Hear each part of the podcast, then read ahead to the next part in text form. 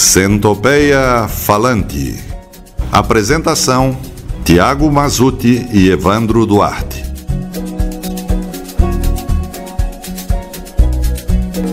Salve galera do Centopeia Falante, começando o episódio número 5 e hoje a gente vai falar um pouquinho sobre rock brasileiro dos anos 80.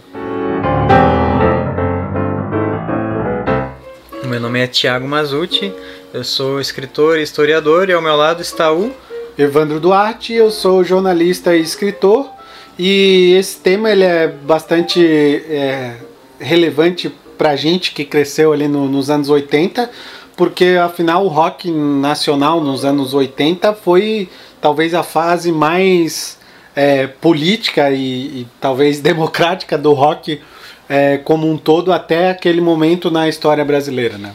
E a fase em que o rock provavelmente mais fez sucesso no Brasil, pelo menos, porque o rock nasceu nos Estados Unidos ali final dos anos 40, início dos anos 50. E ele fez muito sucesso realmente entre os anos 60 e 70 nos Estados Unidos, mas aqui no Brasil é, a gente teve já um início né, nessa época mais ou menos, mas foi realmente nos anos 80, até mais com influência do rock inglês propriamente dito do que norte-americano que o, o rock no Brasil praticamente estourou com inúmeras bandas e, e muita influência também de, de sintetizadores e música eletrônica. E era uma, uma salada, um ecletismo único que só quem viveu, viveu, né? É, e uma coisa que é verdade não só para música como para qualquer esfera da arte é que os gêneros são muito polivalentes, né? É, não, não há não há um, não há como tu rotular uma coisa especificamente de determinado gênero porque justamente as influências são várias, né? O próprio rock é, que surge mais ali acentuado nos Estados Unidos é uma influência do blues, né? Do blues é, que, e do jazz e do, dos spirituals, que eram aquelas músicas religiosas americanas. Então há muito, até talvez é um pouco de, de do, do própria força do jazz, né, que vai é, é, ser muito marcante no início do século nos Estados Unidos, mas é mais acentuado ali nos anos 50 ali que tem essa, esse boom assim do do, do, do, do, fenômeno rock, né? Chuck Berry, Elvis é. E, e, e, principalmente uma cultura é, é, é, é, de, de produção musical que tem muito da, da influência africana, né? De, dos afrodescendentes e tal. É, just, o fato dessa questão do blues ser muito marcante no jazz é, é uma coisa notória até pelas primeiras pessoas, né? Que, que tocaram, que tocavam que tocavam rock.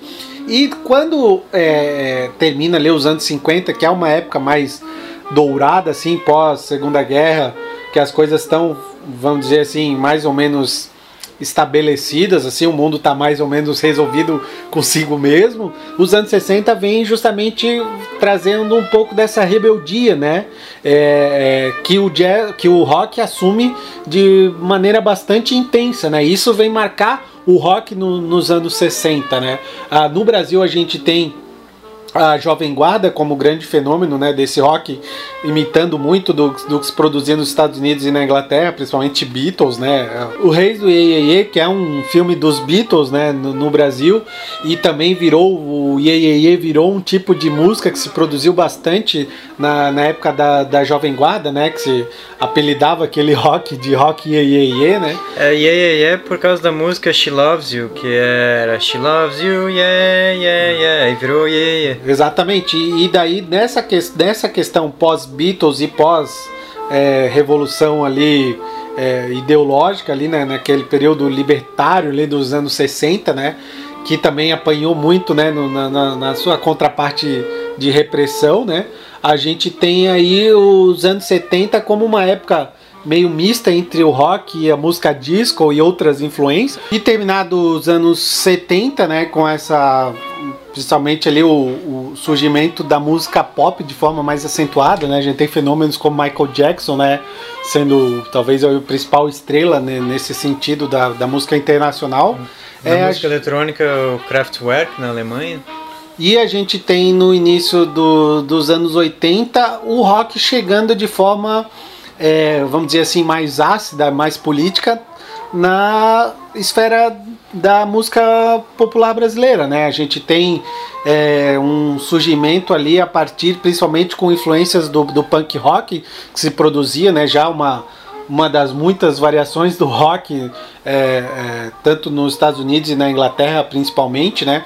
Com Sex Pistols, talvez seja o maior exemplo de, do, de, de uma banda de referencial para punk rock. E justamente o punk rock era essa facilidade do, de fazer músicas com dois ou três acordes, né? Que foi assimilada de, de forma bastante é, intensa ali pelos, pelo, pelo início do rock no, nos anos 80 e que se tornou um rock bastante politizado, né? A gente tem justamente nesse período o surgimento do rock em Brasília, né? Que é que, que já era capital federal desde, desde, desde os anos é, 60, né? Já, já, já, já era ali o, o tinha 20 e poucos anos ali de, de capital, então já tinha pessoas nascidas em Brasília de fato, não só é, migrantes, né? Então a gente tem essas bandas de rock que surgem em Brasília justamente questionando aí o status quo e vale lembrar que a gente pega aí nesse período do início dos anos 80 é, uma espécie de anistia né, ali, política ali, a gente tem um pouco mais de liberdade vindo de um dos períodos mais duros, né, que foram os anos 70, na época da, da ditadura militar ali, havia muita repressão e esse pessoal justamente ele vai falar de uma geração que até o, uma das bandas que é a Legião Urbana chama de geração Coca-Cola, né? Que é essa geração é, crescida já num ambiente de consumismo e indústria cultural, assim, é, vem justamente questionar alguns valores até então inquestionáveis, justamente pelo período de, de repressão que existia, né? Se falava muito é, de um país é, ultranacionalista, né? Como as campanhas da, dos governos militares faziam questão de exaltar. E essa geração já vê aí um certo desgosto com tudo isso e acaba produzindo aí esse vamos dizer assim, esse primeiro momento do rock nacional. É, a gente tem o aborto elétrico, né, nesse período, que é a pré-legião urbana, né, a gente tem o Renato Russo e dois membros que vão fundar dois irmãos ali que vão fundar o, o, o, Capital Inicial depois, né? E outras bandas acabam participando de, desse contexto, como a própria Plebe Hood, né? É, também ali em Brasília. E claro que daí o, vários é, estados do, do Brasil, São Paulo, Rio principalmente, e até no Rio Grande do Sul, acabam fazendo um rock bem é, característico do, do ambiente em que eles vivem, né? Um rock mais urbano em São Paulo, um rock mais, vamos politizado dizer... Politizado em Brasília. É, é, um rock mais politizado em Brasília, um rock mais divertido, praieiro até, vamos dizer assim, no Rio de Janeiro, né? E um rock ali de influências mais né? regionalistas no, no Rio Grande do Sul, que talvez sejam os principais estados, né, que, de referência e também talvez ó, a gente pode citar ali a questão da Bahia, né, com a presença do Raul Seixas, que ainda é, além de, ah, mesmo que ele tenha surgido nos anos 70, ele é muito emblemático dos anos 80 e outras bandas como a própria Camisa de Vênus também, né, que também é, é da Bahia, assim. Então a gente tem momentos do rock em vários é, cenários da política nacional e em vários estados do, do, do, do Brasil, né. Sim, era um movimento que se espalhou pelo Brasil inteiro de pequenas bandas de rock de garagem, adolescentes frustrados ou com a própria vida ou com a política em geral, é, com o, o, o, final da ditadura, com o início da democracia. E, e era uma coisa nova, porque os jovens eles vinham, do, do como tu disse, Evandro, num período de, de repressão para um período em que agora eles podiam se manifestar livremente, é, um período em que não havia mais medo de ser censurado, muito menos ser torturado. É, então o rock dava vazão a uma série de angústias. Por exemplo, o Legião Urbana. O Renato Russo, ele é praticamente um, um dos maiores poetas que o Brasil já teve, se não é, do, do, século XX é, e ele levou a poesia dele é, para a música e para a rebeldia do, dos acordes do rock. E eu acho que o Renato Russo ele teve muita influência de uma banda inglesa que foi também do final dos anos 70, assim como os Sex Pistols, que foi o Joy Division do Ian Curtis. Inclusive que... ele imitava os trejeitos no palco do, do Ian Curtis, né? E então, e o Ian Curtis já era meio que um também uma espécie de poeta, ele é, se tu for ver o Ian Curtis, ele as músicas que ele escrevia, as letras, ele era meio que um poeta simbolista assim, né? Uma coisa meio Cruz e Souza, meio Rambo, assim, é, Baudelaire. Extremamente deprimido, é, né? Sim, não à toa ele terminou do jeito que terminou, né? Ele cometeu suicídio. E, enfim, o Renato Russo também, no meados dos anos 90, também morreu de forma triste e trágica. Melancólica, né? É, melancólica também, pela, pela doença dele, que, que, que também é, morreu de AIDS, né, Evandra? E, e foi uma doença que também entre outras tantas coisas que marcaram os anos 80, a AIDS também foi muito marcante porque as pessoas não sabiam nem com o que estavam lidando direito, né? E, e ficou muito assim um preconceito muito forte porque eh, se dizia no início quando nem os próprios médicos sabiam com o que estavam lidando, eles achavam que era uma doença eh, disseminada por gays. E assim, e mesmo depois os médicos descobrindo e falando que não era disseminada por gays, mas sim pelo contato sexual ou sanguíneo, é, e, e, e, não interessava se era por heterossexuais ou homossexuais, mesmo com esse alerta ficou um estigma muito forte na, na comunidade gay. E, e outras coisas que marcaram nos anos 80, Chernobyl, uh, Guerra Irã-Iraque, uh, queda do muro de, muro de Berlim e perestroika, glasnost na União Soviética, uh, fome na África que levou a, a, a, aquela aquela famosa ajuda de cantores americanos, que se não me engano o nome era Live Aid, que fizeram uma campanha para ajudar a fome, os, os, afetados pela fome na África. Aqui no Brasil a reabertura política, a redemocratização, diretas já. E os jovens queriam muito, a gente não entende isso hoje, mas o jovem daquela época tinha muita vontade de votar, de exercer seu, seu poder para presidente político, caso, né? é, para presidente. Já existiam eleições para governador, prefeito, mas para presidente ainda não existia o voto direto que só foi acontecer em 89. Então, e deu no que deu. Deu em 2018 que o povo também já sabe o que aconteceu em 2018. Na eleição de 2018. Então, uh, uh, pra gente ver como né, nem votar garante muita coisa boa, né, Evandro? É, o, todo, todo esse período aí que tu falou de acontecimentos aí tão é, extraordinários no sentido positivo e negativo, como a própria abertura política e é, fenômenos é, que ninguém pensava que poderiam acontecer, como o Chernobyl, né? Uma explosão de um reator nuclear. E o acidente radiológico de Goiânia em 87. É, e outros, muitos outros problemas, né? Que a gente pode lembrar aqui da, do, do que aconteceu nos anos 80 é, no Brasil e no mundo.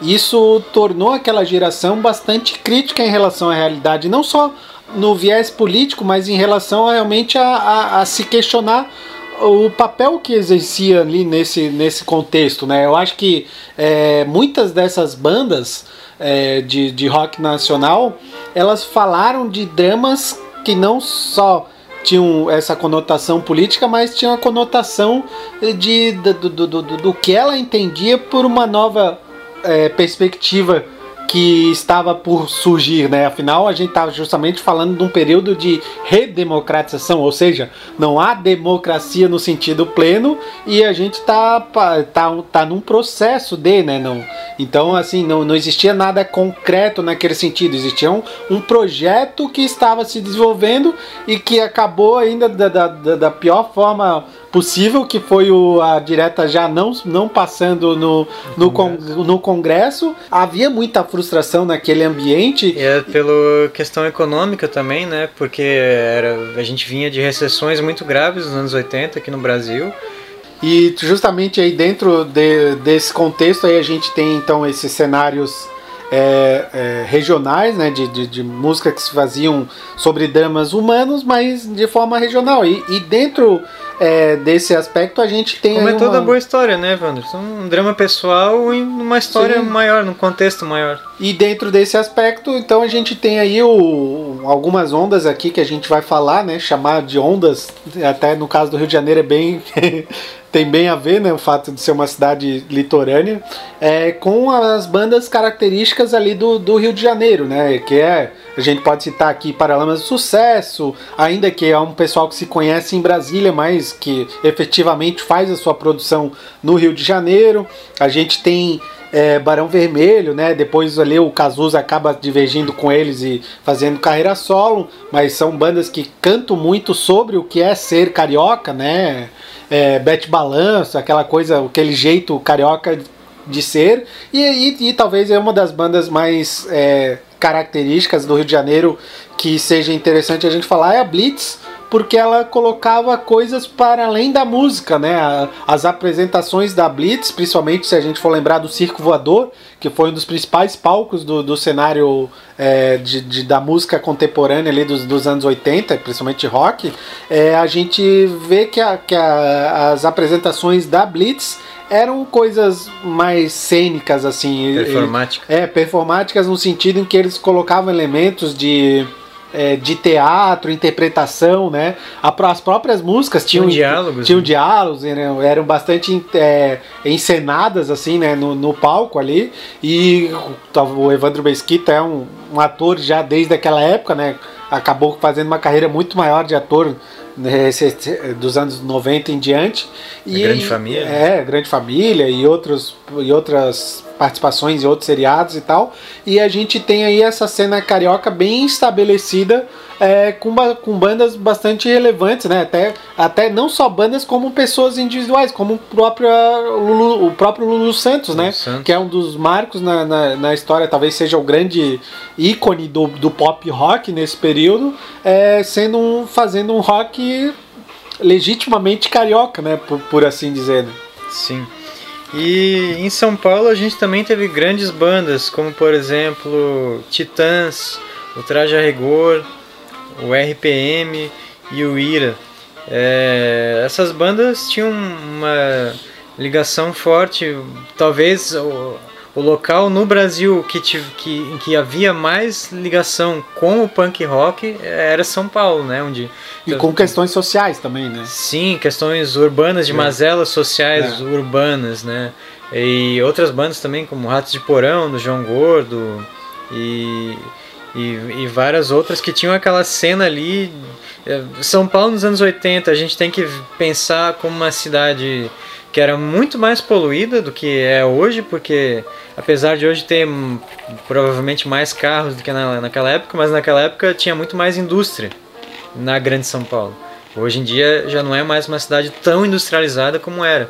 E naquela época não tinha um controle ambiental sobre as indústrias, sobre os dejetos urbanos, sobre o meio ambiente, sobre o lixo da cidade, sobre uh, a poluição que, que era jogada nos rios. Então era uma cidade muito mais pesada e muito mais suja isso colaborava para esse espírito da época, assim, de você viver naquele ambiente sujo e, e com lixo na rua e gente vestida de preto ali, com aquele estilo punk importado da Inglaterra e também inspirado em alguns filmes dos anos 80, como Blade Runner, que tinha aquela estética neo-noir, de, de um futuro meio gótico, meio, meio é, de policialesco, de detetive, assim, e, e junta com a revolta dos anos 80 do brasileiro, com que era tinha essa questão de ter a revolta com a, com a, com a ditadura que estava terminando e com a democracia que estava nascendo. Então, essas bandas de São Paulo tinham bem cara, característica, bem marcante essa questão do punk mesmo, do, do sujo, do agressivo. E, e, as letras dessas bandas e a, as músicas dessas bandas é, tinham uma sonoridade bem, é, bem forte. É, o próprio Traje a Rigor, ele talvez ele se assemelhe com, um pouco com a Blitz nesse sentido de gozação da vida urbana, né? Assim, de, de, de, rir de si mesmo, assim, de, de rir até do que a própria juventude fazia naquele, naquele período, né? As, as letras, principalmente do Roger, né? Que era o, foi o líder ali, continua até hoje o líder da, da do Traje Rigor, eram muito é, de, de, de querer é, fazer, fazer troça, né? Do, do, do, do, que se vivia. E, mas eu acho que um fenômeno do, do mais assim relevante do ponto de vista de público que surge no rock nos anos 80 é justamente o RPM, né? O RPM é um fenômeno de vendagem e de, de LPs, vamos dizer assim, adoração ao, à banda que a gente vai ter assim, um, talvez o mais próximo a isso que a gente vai ter é, o que acontece nos anos 90 com Mamonas Assassinas, né? Sim. Ainda que o caso do Mamonas Assassinas tem um apelo muito mais é, heterogêneo na questão das idades, né, que de crianças, jovens e, e, adultos curtirem a banda, do que propriamente as músicas do RPM, que eram músicas ou sentimentais ou, ou, ou politizadas assim, é, mas foi realmente um fenômeno avassalador, né? É. Os caras detonaram com tudo que podia eles... ser detonado em questão de recorde de vendas e de público, eles quebraram no, nos anos 80. Eles venderam muitos LPs, muitos discos e muito rapidamente. Eu acho que em termos de estética, eles poderiam ser comparados meio que como um ahá, assim, na, naquela época que misturava um pouco de rock melódico assim com com teclado, com uh, estética bem oitentista, né, de misturar teclado com, com é, guitarra. É, e eu acho que a presença aí, talvez que se difere nesse sentido, é a presença do Luiz Schiavon, que era o tecladista da banda, né, e talvez o grande, a grande alma por trás da parte melódica das músicas do, do RPM é, que, que, que destaquem tanto a banda. Assim, inclusive, é, eu até já vi o Luiz Chiavon falando assim, em entrevistas, dizendo que ele ficava um pouco chateado assim de como o Paulo Ricardo era o vocalista e obviamente os holofatos sempre vão mais pro vocalista, ele ficava meio que às vezes chateado de ele produzir um arranjo extremamente complicado assim para para música e as atenções Sempre forem né? é, cair né? em, cima do, do Paulo Ricardo, porque além é. de ser um galã, né? Era a imagem do grupo. É, ele era a imagem do grupo, que era o cara que tinha o microfone na mão, né? Então, nesse, nesse sentido, o, o Luiz Chiavon acaba, acabava sempre ficando relegado no segundo, no segundo plano, ainda que ele seja ali tão importante quanto o Paulo Ricardo, porque os dois eram os compositores né, da música, mas o, o Schiavon ainda tinha essa questão do musical muito mais é, é, presente do que o Paulo Ricardo Dudu tinha, né? E na questão é, de outro cenário musical. Só para fazer um parênteses no que tu estava é. falando, a, a questão da, da imagem, né, do, do, do, vocalista e da banda em si. O RPM puxava um pouco pro, pro New Wave, pro teclado e tal, mas falando da imagem, assim. Uh, o, os anos 80 foram meio que o auge da televisão, né? Porque eles ainda não tinham concorrência da internet, como a gente falou no último programa. E a, e a televisão chegou no, no máximo de alcance, assim, de popularidade, de audiência. Então, é, é, esses, essas, esses cantores, essas bandas, elas costumavam fazer participações em programas de TV, como o Gugu, Chacrinha, né? Chacrinha o Gugu na, no SBT. É, o Gugu é, ele fazia o Viva a Noite na época, que era os sábados à noite. E então é, essas bandas que lá, lá pelos anos 60 costumavam ficar famosas em festivais, nos anos 80 elas ficavam famosas na, em, em programas de auditório, assim, né? De, de, de se apresentar em meio a. É, ao mesmo tempo que eles cantavam uma música, daí daqui a pouco eles iam ali e participavam num quadro de, de brincadeira com homens contra mulheres, assim. Então era uma coisa bem popularesca, assim, vamos dizer.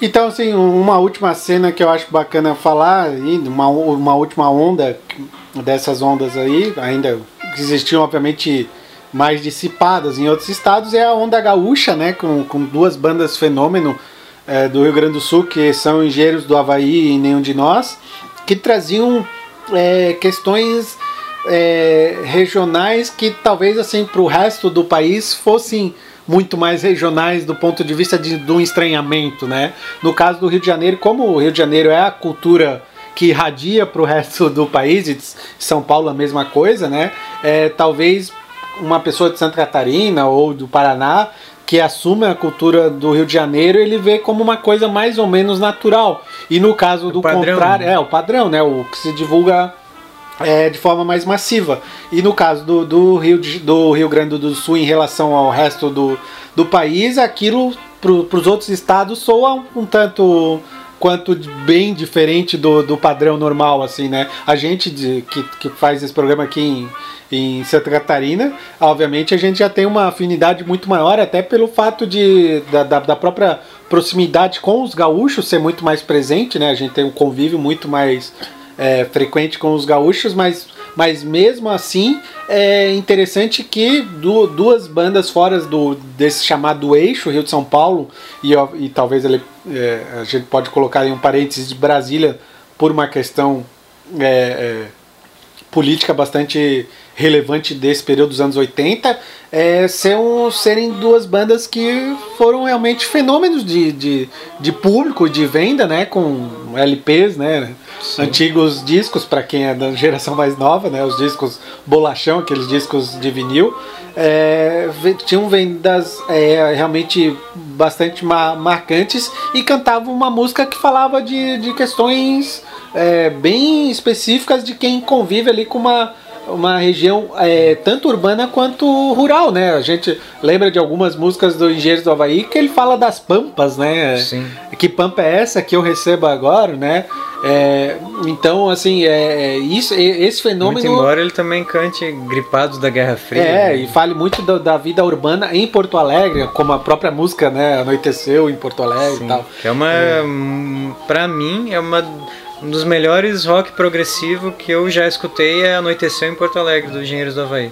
E todo, todo, todo esse aspecto do Rio Grande do Sul, ele surge ali de forma mais assim é, visível na mídia nos anos 80, mas ele vai se aprofundar com outras bancas até caracterizadas como o chamado rock gaúcho, que até para quem lembra do antigo Orkut, ele recebia tinha comunidades, né, fãs de rock gaúcho o e tal. O rock gaúcho fez uma certa influência nessa época, ele chegou a tocar Cascaveletes tocava no Armação Ilimitada, Sim. teve uma música bem famosa. Eu acho que eles iam até em programas como o programa da Xuxa fazer fazer Sim. as músicas, apresentar as músicas deles, né?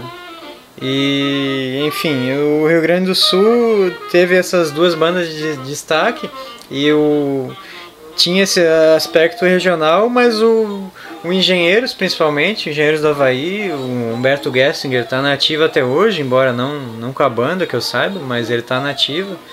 E, mas ele é um cara muito politizado, assim, que conhece muito de, de cultura, de história e, e muitas das músicas dele ele consegue fazer uma simbiose quase perfeita do, do regional com o brasileiro e o mundial, porque ao mesmo tempo que ele falava da pampa pobre, ele falava do, do fascismo, ele falava da, da União do Soviética, Papa, né? do Papa. Era uma coisa muito louca. Em 85 a gente teve provavelmente o maior evento do, do rock no Brasil. E um dos maiores do mundo e, também, né? E que se lançou como provavelmente o, um dos maiores eventos do rock mundial, que foi o Rock in Rio.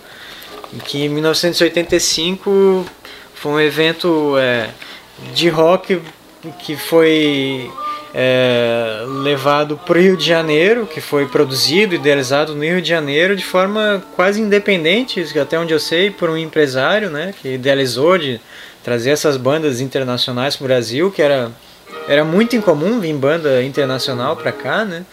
Então ele teve essa ideia de, de, de fazer esse evento reunindo várias bandas de fora num, numa, num show que que pudesse ser uma coisa bem popular para atrair bastante público, mas ao mesmo tempo pudesse ser transmitido pela televisão e, e, fizesse um grande sucesso através da mídia também.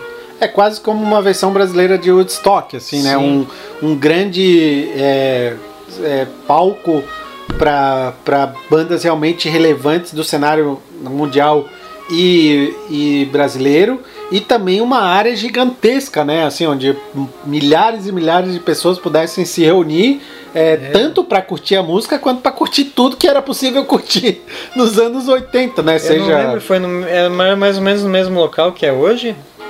ali no Jacarepaguá foi é, eu não, eu não sei exatamente se continua sendo no mesmo local, até porque, inclusive, é, pelo que consta ali na, na, história, né? Obviamente eu era muito novo para ter acompanhado isso, mas pelo que consta na história, eles pediram que o local fosse preservado. E o governador, que era o Leonel Brizola, ele pediu que fosse desmanchado o, toda a estrutura, porque ele queria dar outras finalidades lá pro, pro local, mas realmente é um, agora não sei exatamente se, se é o mesmo local que se mantém até hoje. Né? Leonel Brizola, que foi, até onde eu sei, o único governador que já governou dois estados diferentes, né? O Rio Grande do Sul e o Rio de Janeiro. E não sei se tem a ver, mas dois estados que tem um rock com bastante influência, né?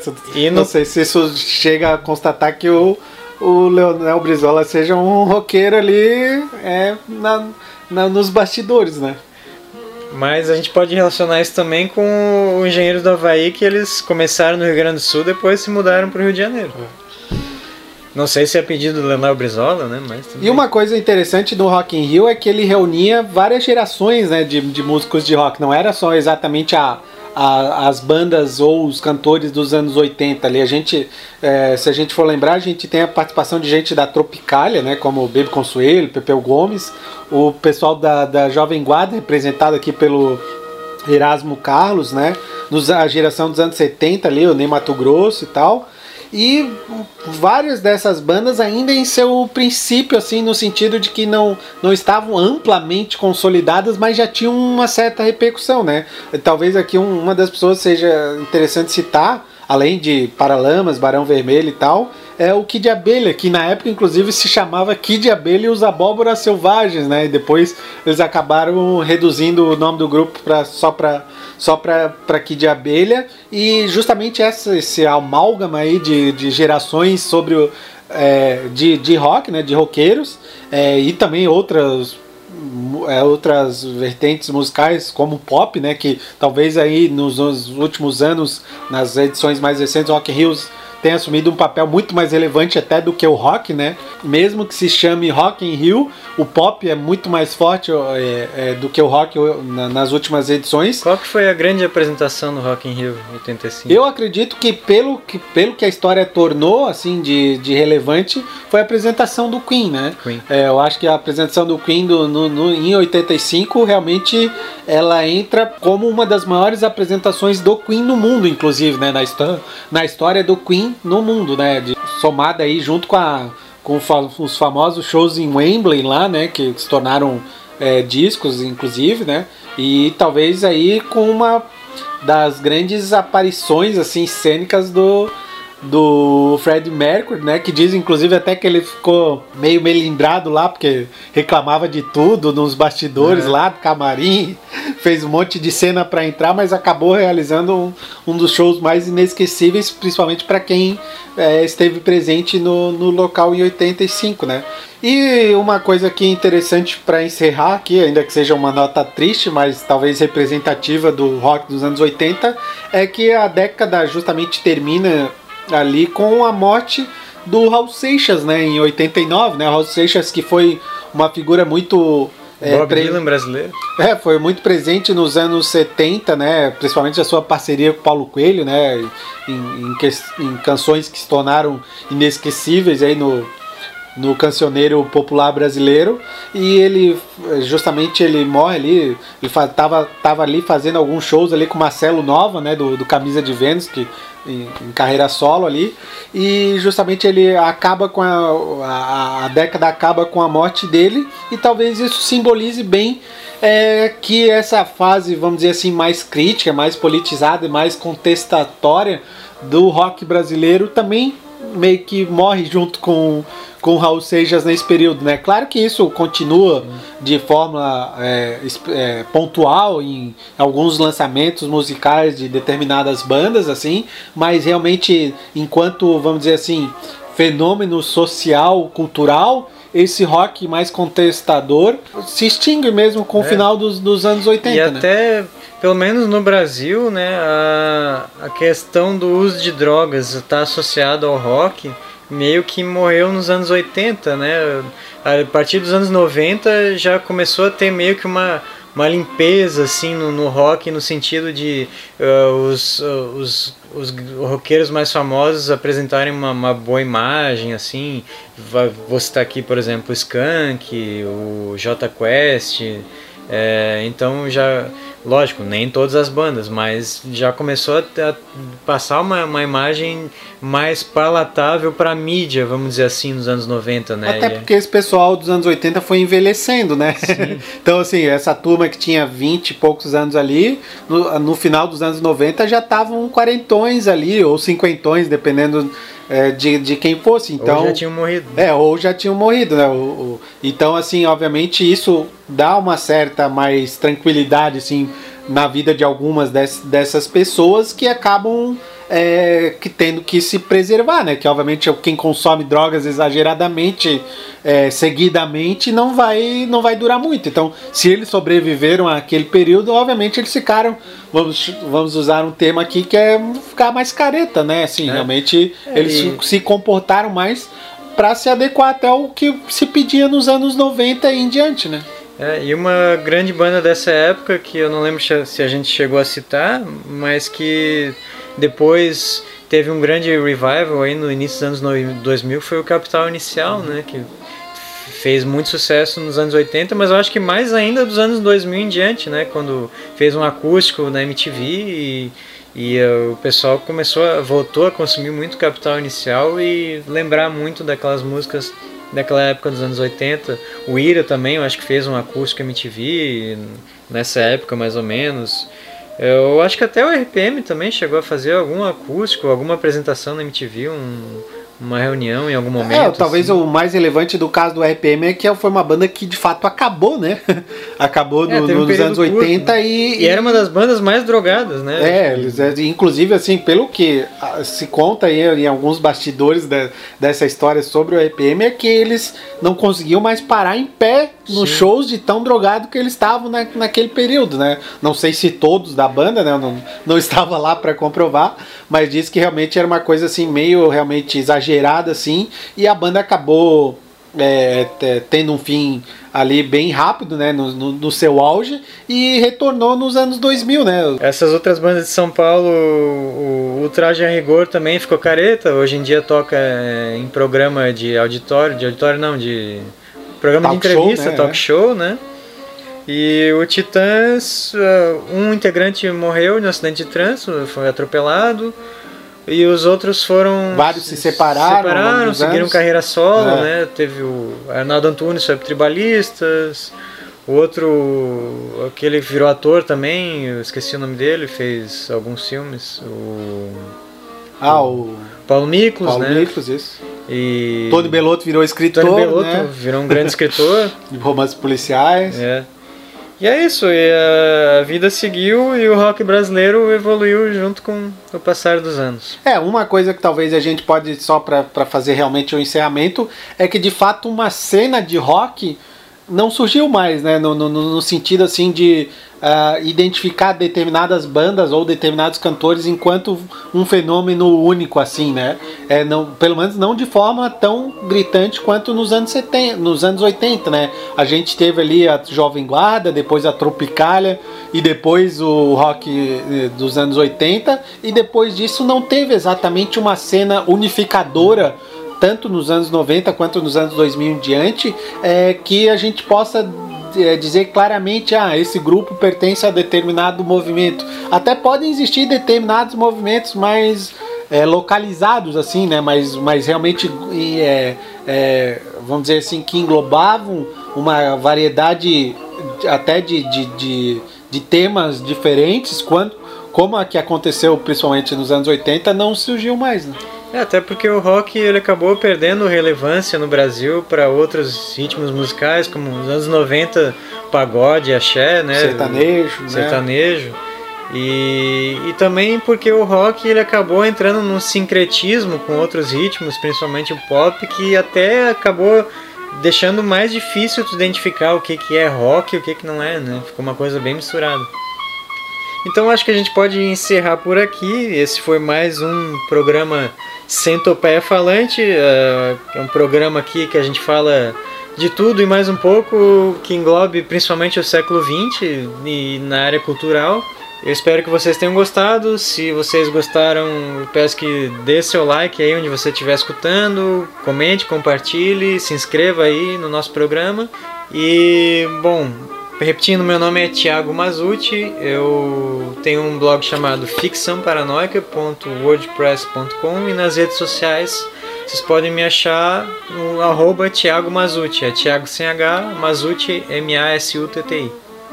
E eu sou Evandro Duarte, né? Eu tenho um blog chamado crônicasdoevandro.wordpress.com. No Instagram eu tenho uma, uma conta também que é Crônicas do Evandro. E no Facebook a mesma coisa, Crônicas do Evandro. A gente fica por aqui e volta no próximo programa. Até mais. Falou!